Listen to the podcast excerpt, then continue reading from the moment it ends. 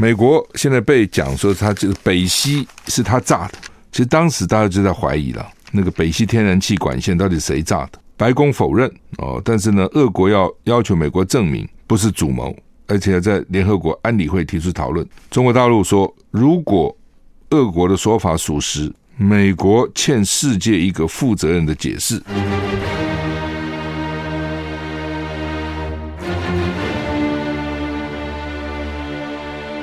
赵少康时间，吃喝玩乐骂，和我一起快意人生。我是赵少康，欢迎你来到赵少康时间的现场。台北股市跌八十一点哈，台股昨天涨了一百一十七点，那现跌八十九点，为什么呢？因为美股大跌哈，美股这很奇怪，开盘的时候看不太出来啊，收盘说哇怎么跌这么重哈？道琼大跌四百三十一点，跌了一点二六个百分点；S&P 五百呢跌一点三八个百分点；纳斯达克跌一点七八个百分点；费城半导体大跌了二点四八个百分点。欧洲三大股市倒是涨的哈。好，天气回暖哈。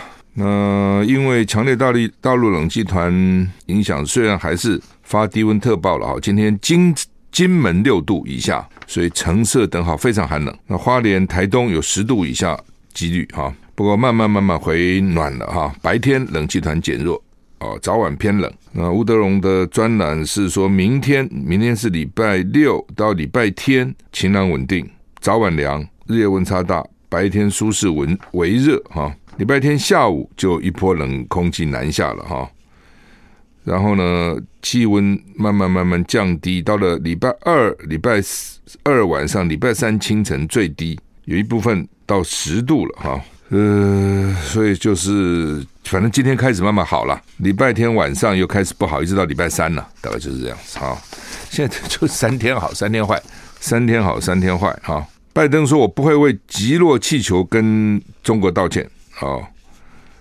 拜登今天稍早为了气球事件发表谈话，他不会为中国大陆气球入侵美国领空被击落道歉，但是他希望跟习近平对话，厘清真相。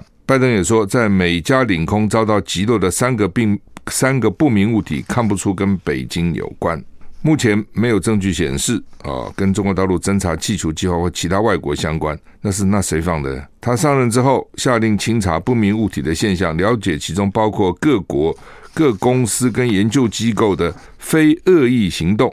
也包括合法的科学研究啊，他也要求强化识别、追踪，并且研究跟中共解放军有关的高空侦察气球。至今没有证据显示高空物体数量急剧增加。因为老美现在关心这个问题，你知道啊？老美有几个特色，第一个，老美是很爱国的啊，虽然他平常没有像我们天天把这个万岁万岁挂口上，他们非常爱国。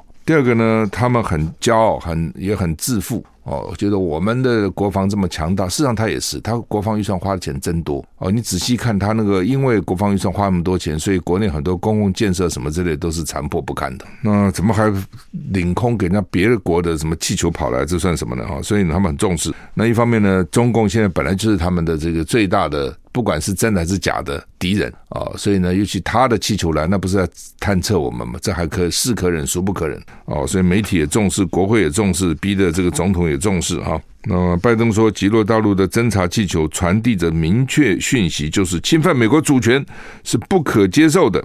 他第一时间就下令要求尽快。击落气球，就是你看，这是我下的命令，我就是三军统帅，我就是国家元首，我就把它打下来。但拜登也重申，美国立场是跟中国大陆持续接触，寻求竞争，但不是冲突。美国不寻求冷战。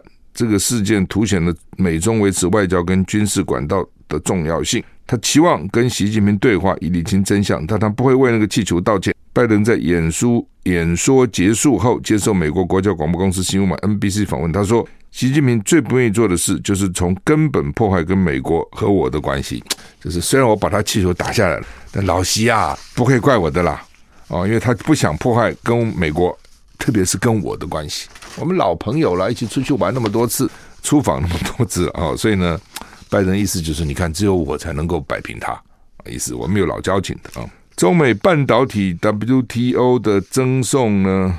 美国接受台湾旁听，但拒绝俄国，什么意思？中国向 WTO 控告美国限制半导体产品输入中国一样，美国同意与中国咨商，并同意台湾申请旁听，但罕见拒绝俄国旁听，刘氏不愿与侵略者如常往来。美国从二零一八年以来就禁止部分的高阶半导体产品出口到中国大陆连串政策，去年十二月被中国告上世贸组织 WTO，要求跟美国进行磋商，就是 WTO 解决争端的机制。第一个阶段，你们得先磋商了。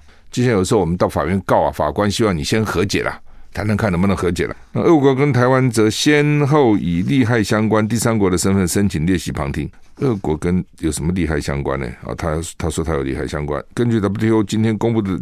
两份文件，美国拒绝了俄国的申请啊，主要因为是要打乌克兰了啊。那另外文件呢，接受台湾，美国表示台澎金马个别关税领域，为什么叫用这个名称呢？因为我们接我们进入 WTO 用的名称就是台澎金马个别关税领域。在申请文中文件中提到，二零二一年半导体的这个全球营收占有率达二十六趴，就我们的半导体占了全世界的二十六的收入，而且跟美国密密切。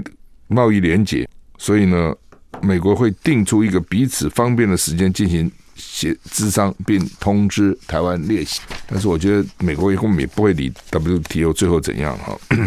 Financial Times 说呢，就是《金融时报》说，美国国防部资深官员会将要访问台湾哈。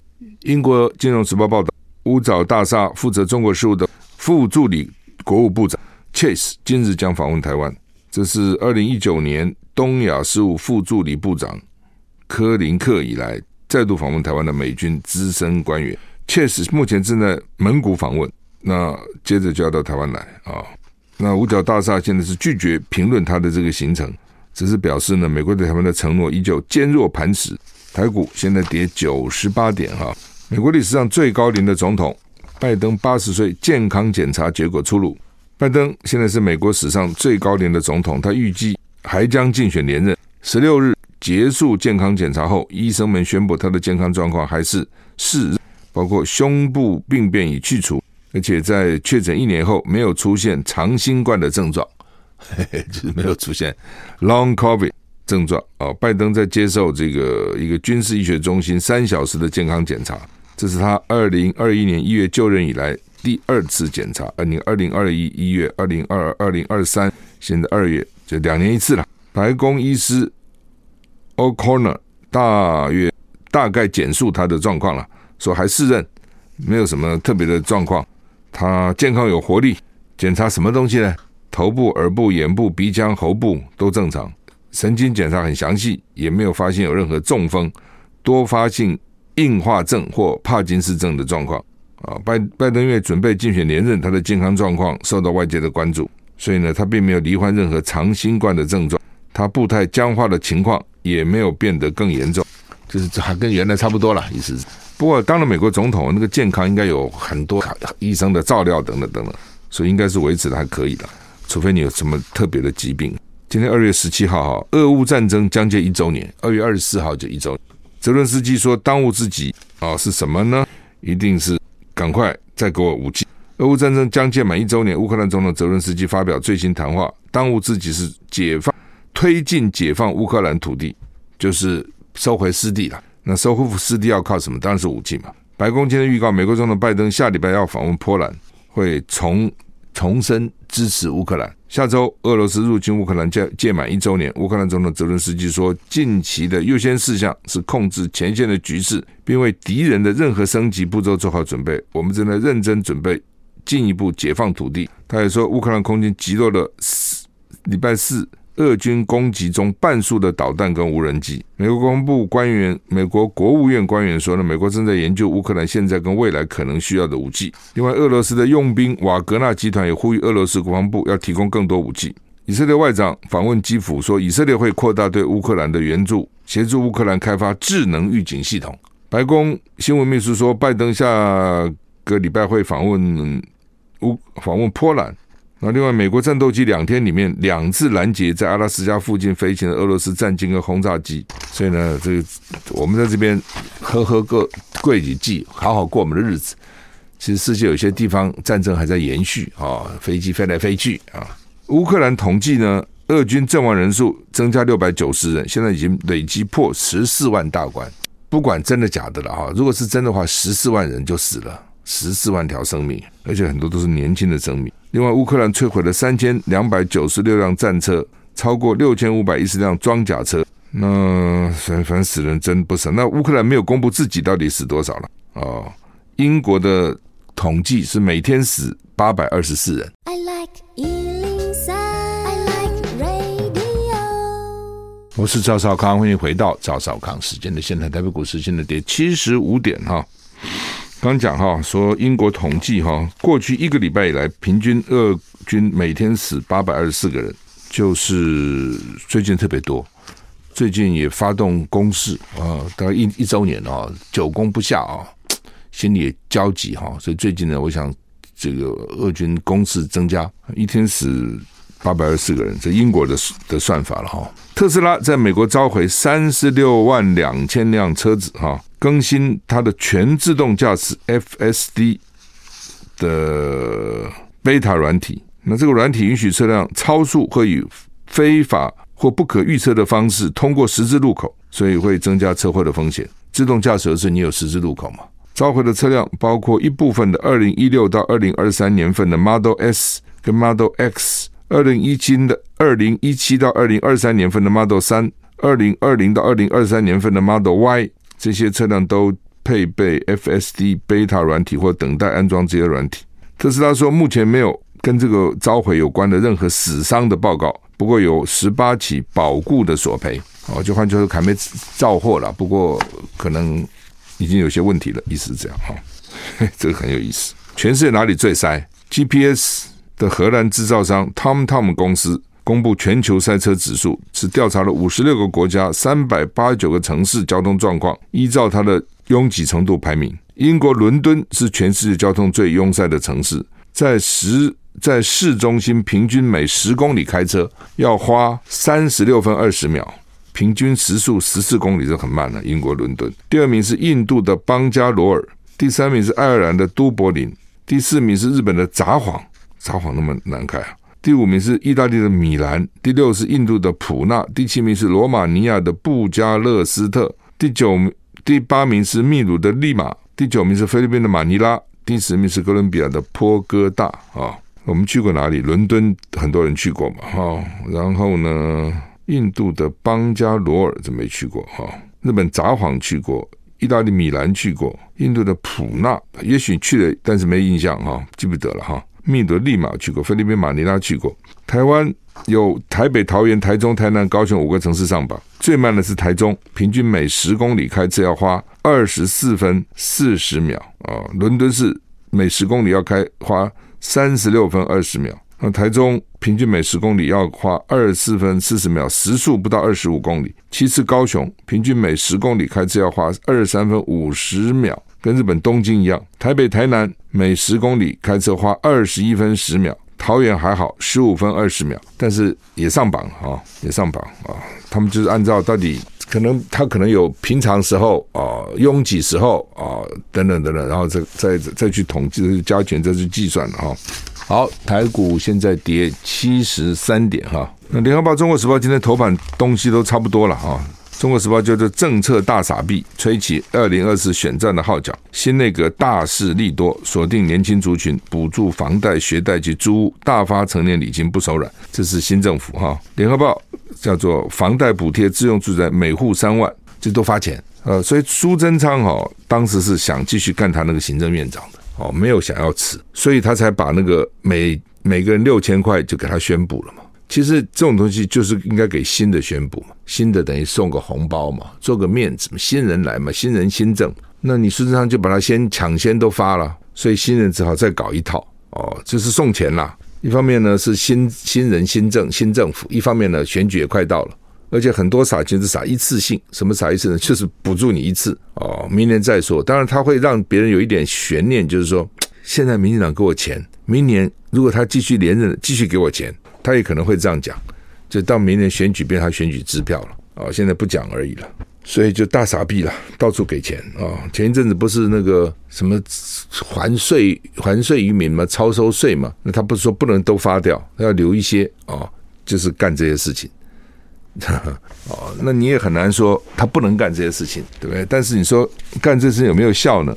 我认为是没效，没效归没效，反正大家拿了钱都很爽哦，拿了钱很高兴，而且都很多。比如他房租，他就说可能是有几五十五十万呐、房贷又是多少十万呐、哦，等等等等，这人都不少的哦，反正就傻逼嘛，傻逼人人爱啦啊？为什么？因为一般人。也不会想到那么多嘛，什么国家欠债什么，管那么多，反正我只先拿先拿到钱再说。而且我烦恼什么呢？你总统都不烦恼了，我烦恼什么呢？那房贷每自用住宅每户三万，是家户所得年所得一百二十万以内。然后呢，这个台北市啊，多少八百五十万。我们休息一下再回来。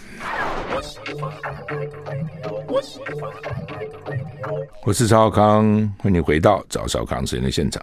台北股市现在跌九十一点哈，好，那么刚刚讲补助这个房贷哈，是台北市核贷金额八百五十万以下，其他县市七百万以下，一次拨付三万哈，他这个一刀切了哈，那不是很合理？为什么？因为台北市八百五十万买不到什么房子哎，那假如说你这房子一千两百万，八成大概八二十六。八九百九百多一点核贷金额，那你在台北市两千万房子，如果八成就是超过了，对不对？就是一千六百万了。一千万如果八成，将不将近八百万，啊，一千一了啊，也许你只要能够贷款八成，你一千一可能是买个十几二十平的小房子是旧的，所以真的能够受惠的其实不多哦。那另外呢，外县市七百万，外县市其实差很远呢。比如新北，所以就很多地方也很贵了。板桥不贵吗？新店不贵吗？对不对？哦，所以台中有些地方也很贵啊。但有些地方可能很更偏远的，七百万就够了。哦，所以他把台北市八百五十万，其他地方叫七百万。其实这个中间的范围其实太大了。另外就是一次性的，我刚刚讲是一次性。他现在为什么给这个钱？就因为最近利息涨嘛，利息涨，所以房贷主要付的利息就多了。所以呢，就我给你补补一下了。那如果将来利息再涨或者不下来呢？那你是每年补贴吗？还是就这么一次呢？哦，所以这个就麻烦。他有他有好好几个钱了哈。第一个呢就是房贷，第二个就是租金，第二第三个是学贷，哦，还有艺文补贴。你看他就说，房贷呢就五十五万人可以得到，学贷呢就五十四万人，也差不多五十五万。艺文补贴就九十万人，哦，这加起来就差不多两百万人，这是不少啊，对，而且都是有选票的。所以就是基本上就是撒钱了哦，所以《中国时报》叫做政策大傻币，就民进党政府呢，他会做的就是发钱啊，振兴经济没半招啊，但是呢，脑筋想的都是怎么发钱，把给你钱让你高兴一下，给你钱啊，让你这个麻痹一下就好了。那另外呢，《联合报》头版二版头版的二。二条说呢，恒春哦，恒春，屏东的恒春哦，你听这个名字知道那个地方一年四季如春，意思没有？其实不是，夏天很热了，但是至少冬天不冷哦。像我们冬天很多人冷死了，但是到恒春那个地方呢，冬天也不冷啊，其实还不错。但是哦，光靠气候也没用啊，哦，它可能交通不是那么方便呐，哦，就业率不是那么高啦，哦，等等等等，工作选择不是那么多啦，哦，可能低薪呐。呃，这医疗啊、生活设备啊、设施啊，没有那么好啊，所以人就不断的跑。那他们就想呢，发钱啊，不要跑，多过生啊。结果生不生呢？也不生。说光一个恒春镇，他怎么那么有钱？可能是因为观光啊等等，收入还不错哈。新人结婚补助一万，结婚给你一万。生育津贴原来前两胎各三万，第三胎五万，今年开始每胎一律五万。学龄前补学习国中小杂费。都有补助，营养午餐免费，高中到研究所学生也补助你杂费，老人三节还发敬老金，农民肥料、器材、农渔民加倍补助哦，死亡还有慰问金，每个月呢，每个人还有一百五十块的生活福利金，还不错啊。恒春这地方哈，我都想搬去了，可人口连二十年下滑，屏东了，屏东连二十年下滑，恒春恒春呢，它原来设镇的时候是要三万人，现在呢？前年呢，恒顺人数跌破三万一千人，就怕如果你少于三万人，镇都不能设了。所以呢，他们就给钱啊，抢抢救少子化了，给这么一堆好处哈。可是没用啊！哦，去年人口创下设政五十八年来的新低纪录，钱发越多，孩子生的越少，整个台湾去年出生人口十三万八千九百八十六人，台湾光复以来出生率最低的，在全球也是最低的这这个范围啊，所以他们就讲说，不是发钱没用，只是你发这么一点点钱没用，那要发多少钱才有用？真的比较难。要发，如果给他一千五百万就有用了，一定要发到一千五百万哦。如果你发不到一千五百万，只发个什么三万五万，是没路用的啦，是没用的哦，因为钱不够多嘛。当然他拿你的钱就拿一点了，但是呢，你说因此他就生哦，他也不见得。就说这一千五百万，一千政府怎么会给你一千五百万呢？不可能吧？以前以前我有听说那个大财团，他们不是娶了媳妇豪门，对不对？娶了媳妇呢有给钱的，说你生个孩子一千万、两千万啊、鼓励你多生。啊，尤其生男的，搞不再加码就是鼓励。问题是那是豪门呐、对不对？公公有钱可以给啊，婆婆有钱可以给，一般怎么怎么可能给你一千万、一千五百万呢？可是你仔细想，从个小孩从小养到大，他的花费加上父母的心血，的确不是你补充个补助个三万五万他就够的了。哦，当然，人家生孩子也不是都看在钱呐，说实话。哦，就是说，总是一个家庭嘛，如果有孩子比较。比较算是比较圆满了啊！你、哦、没有孩子，这家庭不是那么像个家庭嘛。好，我们休息了回来。I like 好，那么不生小孩怎么办啊、哦？这个真是麻烦呢。哦，那台湾去年只生了十三万八千九百八十六人，十三万九不到啊。那、多的时候一年可以生四十二万呢，所以去年只有。多的时候的三分之一哈，那怎么办？联合报这边说说，台湾为了抢救少子化，一年花掉一千六百亿，有那么多吗？哦，但是他们还觉得少，不够。到底是怎么样才肯生？其实也有人讲哦，不生不是他不生，他不婚了，他是没有结婚呢。结过结婚的人哈，基本上也想生的还是不少。那他不结婚，他怎么生呢？如果今天非婚生子女在台湾，大家还是觉得没有那么。嗯，没那么喜欢嘛，啊，总是觉得非非婚生，这是一个了啊。第二个，现在很多人去，很多女生去冻卵，听说很痛苦，而且很贵啊。那当然有些的地方就是我们补助补助，但是补助又怎样？我们的法律规定啊，你先把卵冻了，对不对？你将来要想把那个卵变成婴儿啊，你非要结婚不可，你不结婚还不行啊。你说好，我不要先生啊，我就已经有冻卵了，然后我去去。去买个精子，或是他不是有那种精子银行吗？我不知道怎么弄了，是申请还是买来等等。反正我就找个代理孕母，或者我自己把它生下来。不行，一定要结婚哦。所以我觉得这一点哦，其实应该是可以改的。干嘛一定要结婚呢？为什么他不能够自己？你现在就算结婚以后，他也离婚的也很多啊，对不对？那还不如说不是不如了，就是说这个是多元的嘛。有的结婚生孩子，有的同性还去领养呢。哦，那有的不结婚，他也想有孩子啊。那但是现在的法令规定是，你冻卵，如果你没有结婚，还是不能生哦，还是不能生。好，那为什么不婚呢？这这个学问又大了。以前大家都认为说是因为生活不好，所以不生，但是现在发觉也不一定这样子啊。哦，很多那种富裕的国家出生率也很低啊。那时候你讲他没有什么问题啊，他生活应该没有问题，养个孩子也没问题啊，那他还是不生啊。中国大陆以前是想生不给你生，一胎化，记得吗？啊，一胎好严哦，哦，看着你。啊、哦，不准！大陆就是这样的，上面一个命令，下面就给你贯彻。那后来说看情况不对了，现在鼓励生了二胎，现在还有三胎，他就不生了。哦，真的现在还是这样，你叫他生，他就不生了；你不叫他生，时他想生。不过这个也跟社会越来越富裕，女性越来越自主，其实都有关系了。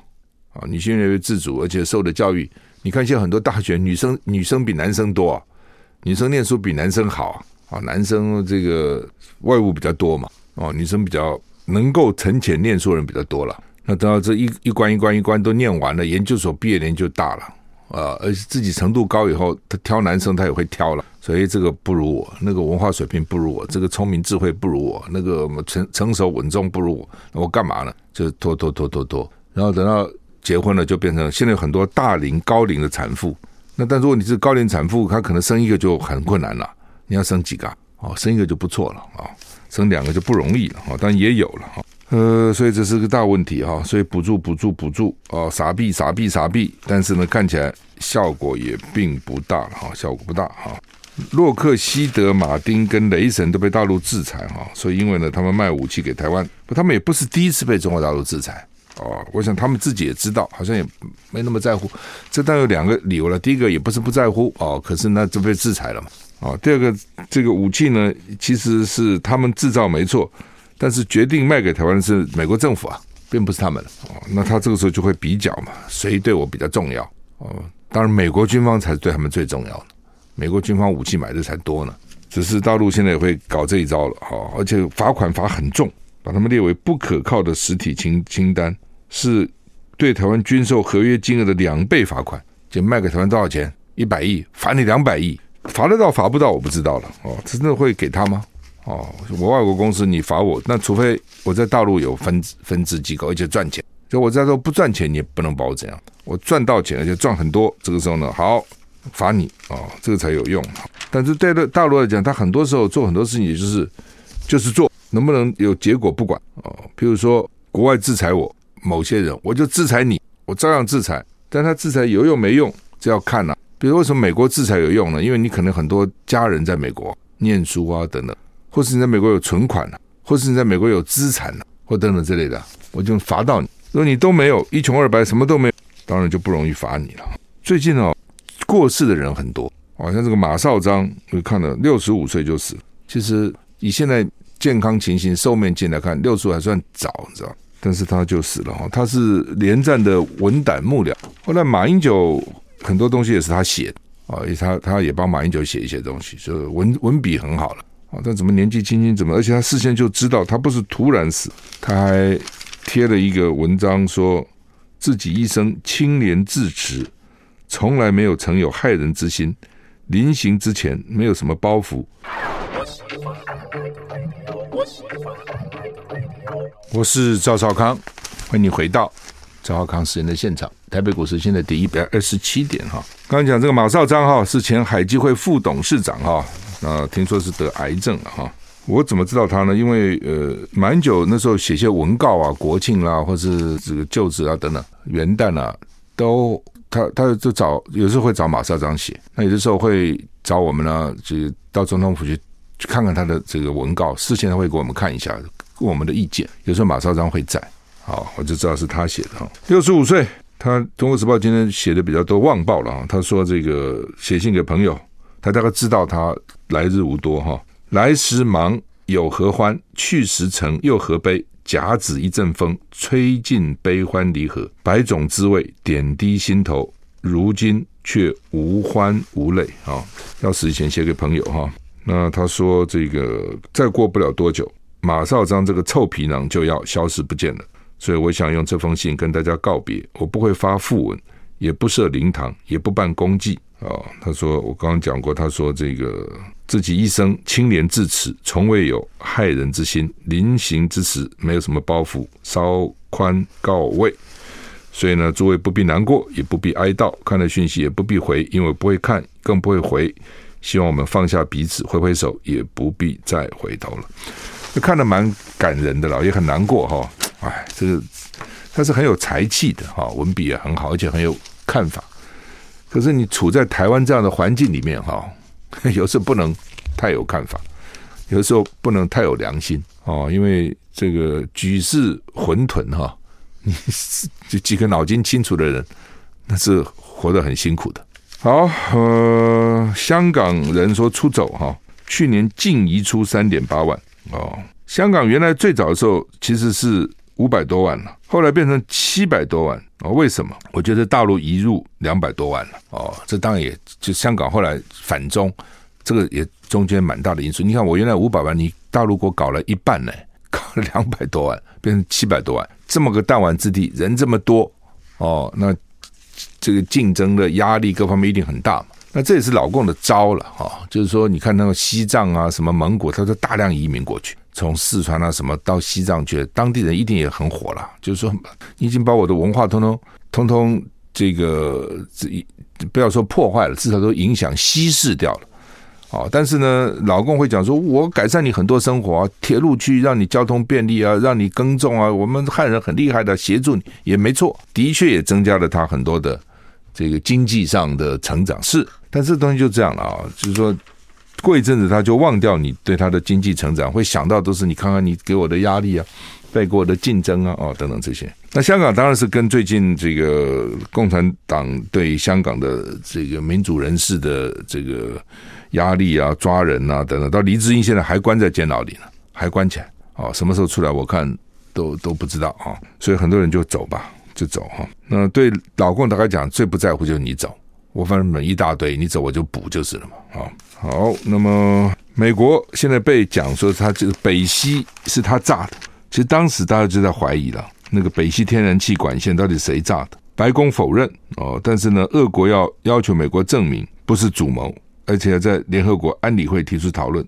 中国大陆说，如果俄国的说法属实。美国欠世界一个负责任的解释，这一下给他们逮到了哦！你们天天讲我们哈，我们影响世界的和平，我们这样，我们那样，你去炸人家天然气管，对不对？把人家炸掉，你多坏啊！你炸掉以后，你到欧洲没有天然气，只好跟美国买，而且贵好多倍。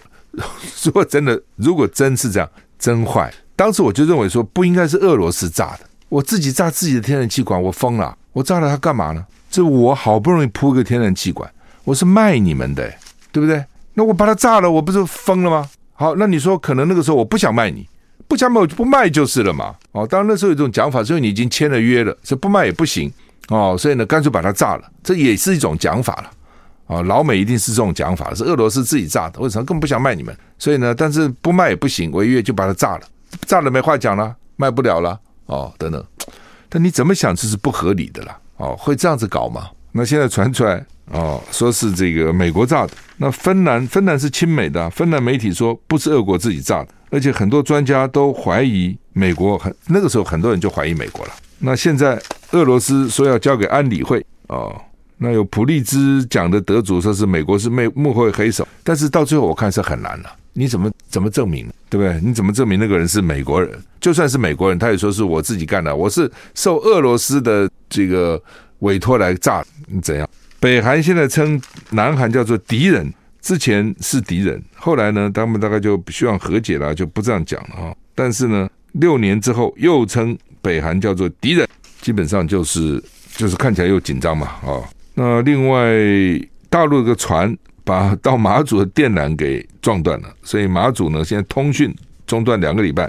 那因为对对岸的货船越过中线，那民进党就说夏立言应该跟中共抗议哦。那国民党就说谁是执政党呢？因为民进党执政党啊，这不该你去讲吗？又吵成一团啊，又吵成一团。好吧，就是说，那另外当然就是说，最近讨论讨论还是郭台铭啊、侯友谊啊、朱立伦啊，那现在又跑出卢秀燕。哦，台台中市议员李宗支持卢秀燕，说你们都忘了我们台中哦，我们台中也有人呢，台中不是没人呢。那所以到底怎样啊、哦？侯友谊民调是高哦，但是他就有他的顾虑，所以呢，他也不肯出来讲。原来的规划可能是说到时候呢，到了四五月也没什么其他人民调比他高，那就黄袍加身，国民党也只能提他。那这个问题就跑了一个郭台铭，郭台铭原来说他没兴趣的，现在郭台铭显然又有意了。那郭台铭出来，那这个他跟侯友谊这就怎么摆？哦，当然你也可以说你郭台铭现在没资格，你国民党不欢迎你，可以的。那问题他如果说好，那我就自己选了，你不要以为不可能啊。他会说我已经对你仁至义尽了，我要回国民党，你不要我没办法，我就用独立参选人了哦，或是跟柯文哲联手了，变成沙卡都、三角都，国民党一定赢吗？不一定啊。民进党一定吗？也不一定啊！哦，那个就是有得拼了，那国民党要不要承受这样的风险呢？所以国民党现在也是也是面临一个两难了。啊，呃，台股现在跌一百一十五点。那么今天星期五，祝你一个愉快的周末，再见。